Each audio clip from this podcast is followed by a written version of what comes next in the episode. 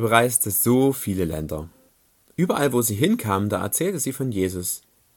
Cory reiste so gern. Aber dann hatte Jesus für Cory einen richtig schweren Auftrag. Geh nach Deutschland. Das hatte er zu ihr gesagt. Cory wollte dort niemals hin. Das war das schlimme Land, in dem sie so gelitten hatte. Sie hatte Angst vor den Menschen, sie hatte Angst vor dem Land und sie hatte Angst vor der Sprache und vor allem vor all den schlimmen Dingen, die sie erlebt hatte. Aber trotzdem, Cory gehorchte. In Deutschland wurde sie ganz liebevoll empfangen. Alle freuten sich, endlich Cory zu treffen. Sie durfte dort auch predigen, in Kirchen und auch in früheren Konzentrationslagern. Sie reiste quer durchs ganze Land. Zusammen mit anderen Frauen hatte sie in der Nähe der Stadt Darmstadt sogar ein früheres Konzentrationslager gekauft. Dort machte sie Platz für viele Familien. Denn immer noch hatten viele Familien kein Haus und kein Dach über dem Kopf. Das lag alles an dem schlimmen Krieg. Im Lager wurde zuerst der Zaun abgebaut. Die Familien sollten hierher frei leben.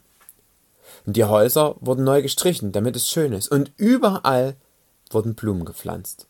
Gar nichts erinnerte mehr an dieses schreckliche Gefängnis.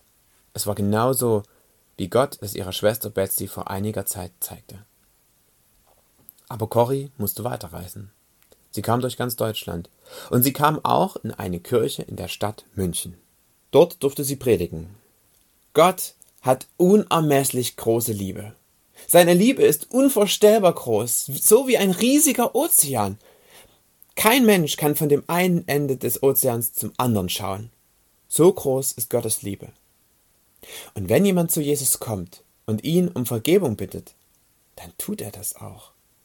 Er nimmt alles Schlechte, er nimmt alle Sünden einfach weg. Und diese Sünden, die schmeißt er in diesen Ozean.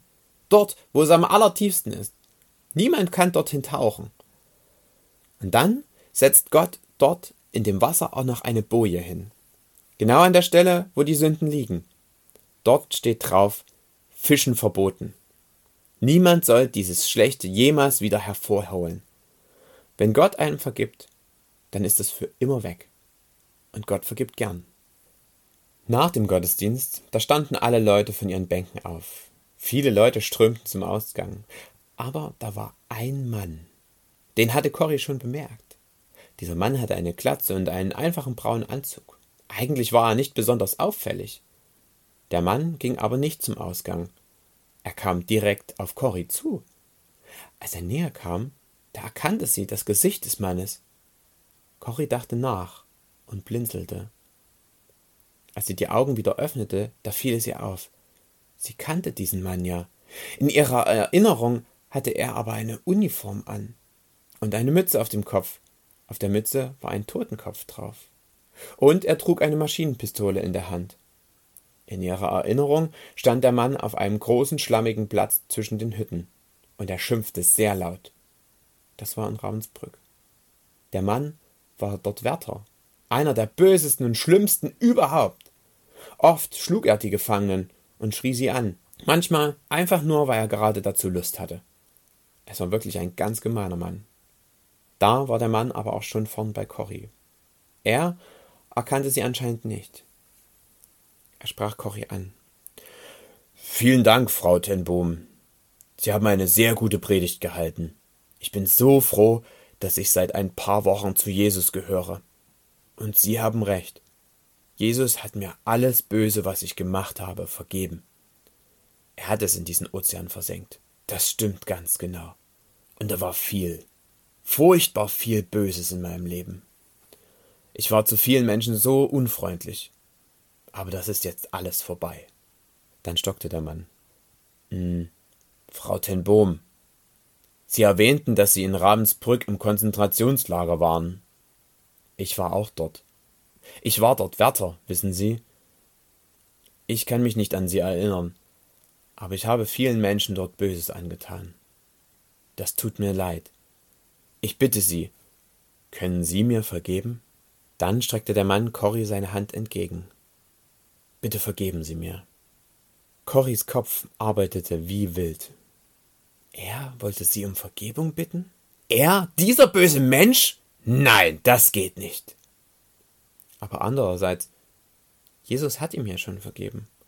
Und immer wieder redete Cory davon, dass Jesus alles vergeben kann. Und sie selbst hatte doch gerade noch von Vergeben gepredigt. Und Cory wusste, was in der Bibel steht. Wenn ihr einander vergebt, so ist Jesus treu und gerecht und wird auch euch vergeben. Cory wusste nicht, wie sie diesem Mann vergeben soll. Sie konnte es einfach nicht. Und deshalb betete sie ganz leise. Jesus, ich kann dem Mann nicht vergeben. Aber du hast es schon gemacht. Und dann kannst du mir auch die Kraft geben dazu. Amen. Wie die Zahnräder einer Uhr bewegte Cory ihren Arm. Ganz mechanisch hob sie ihn. Sie legte ihre Hand in die Hand des Mannes. Aber dann plötzlich merkte sie, wie alles begann zu kribbeln. Erst in der Brust, dann in der Schulter, dann den ganzen Arm runter und dann in der Hand. Da kam plötzlich Bewegung in ihren Arm und sie schüttelte ganz doll die Hand des Mannes. Und sie lächelte. Cory merkte, das war die Liebe von Jesus. Zu dem Mann sagte sie, ja, ja, ich vergebe ihn. Sie sind doch mein Bruder. Cory hätte niemals diesen Mann vergeben können. Aber Jesus kann es. Und er hat auch Cory dabei geholfen. Cory reiste immer weiter durch die Welt. Sie kam auch immer mal wieder nach Deutschland und besuchte die Menschen, die sie kannte, sehr gerne. Sie reiste, bis sie über 90 Jahre alt wurde. Da zeigte Jesus ihr dann aber, dass es langsam an der Zeit ist für eine Pause.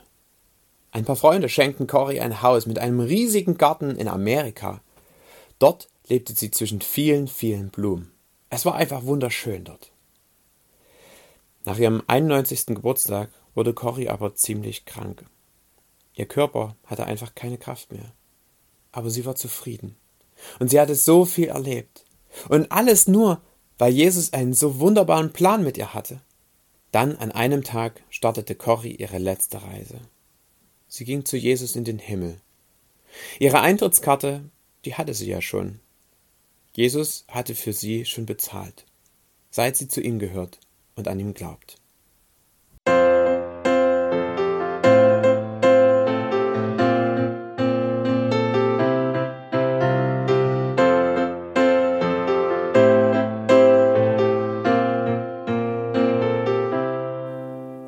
Das ist das Ende von Corys Geschichte.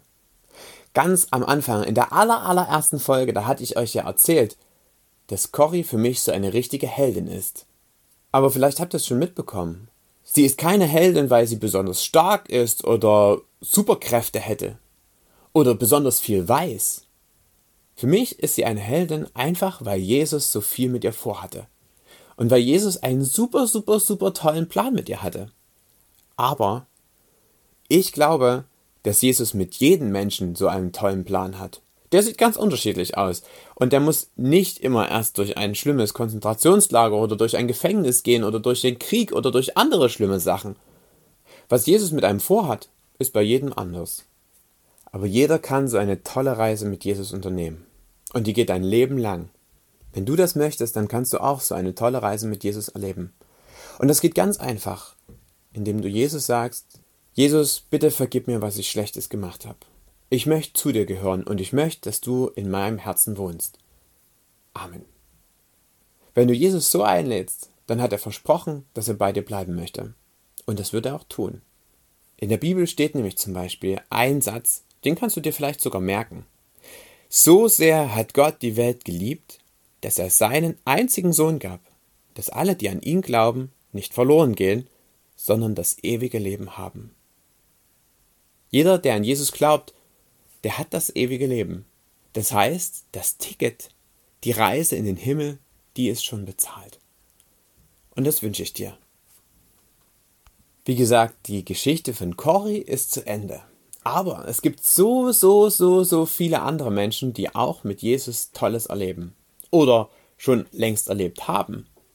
Wenn du mehr davon hören willst, dann habe ich noch eine Einladung für dich. Nach den Ferien starten wir nämlich ein ganz neues Projekt. Die Jacobi Kids. Die Jacobi Kids sind für alle Schulkinder. Von der ersten bis zur sechsten Klasse. Und wir starten ab dem neuen Schuljahr, nämlich ab dem 16. September. Da treffen wir uns jeden Donnerstag von 16 bis 18 Uhr in der Dresdner Straße 3, direkt neben der Jakobikirche. Dort gibt es jedes Mal eine tolle Geschichte aus der Bibel oder von Menschen, die etwas mit Jesus und mit Gott erlebt haben. Dazu natürlich auch ganz viel Musik und Spielen. Und dann darfst du es dir aber raussuchen, ob du zum Beispiel mit Spielen und Sport weitermachen möchtest oder etwas basteln möchtest oder singen möchtest bei den Jay-Z Kids oder in der Kinderband. Es gibt so viele Möglichkeiten, wie du mit Jesus Zeit verbringen kannst. Dafür sind die Jacobi Kids da. Also wenn du Lust hast und irgendwo zwischen der ersten und sechsten Klasse bist, dann herzliche Einladung. Komm vorbei, wir freuen uns total auf dich. Damit es für uns ein bisschen leichter ist, wäre es richtig genial, du würdest dich aber auch vorher noch anmelden. Ganz einfach bei mir und zum Beispiel per Mail unter robert.rehm.evlks.de oder natürlich jeden Sonntag um 10 Uhr zum Kindergottesdienst in der Jakobikirche.